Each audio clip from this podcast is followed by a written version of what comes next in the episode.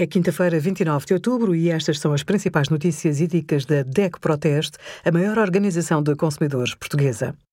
Hoje, em DEC.proteste.pt, sugerimos como aproveitar o benefício fiscal máximo do PPR, relembramos as regras e direitos para o teletrabalho e recomendamos que compare as tarifas de eletricidade e gás natural para poupar na fatura mensal durante os meses mais frios e chuvosos.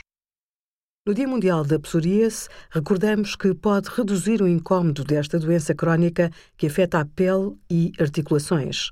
Consoante o grau de gravidade, existem tratamentos médicos que aliviam os sintomas. Informe-se junto de um profissional de saúde.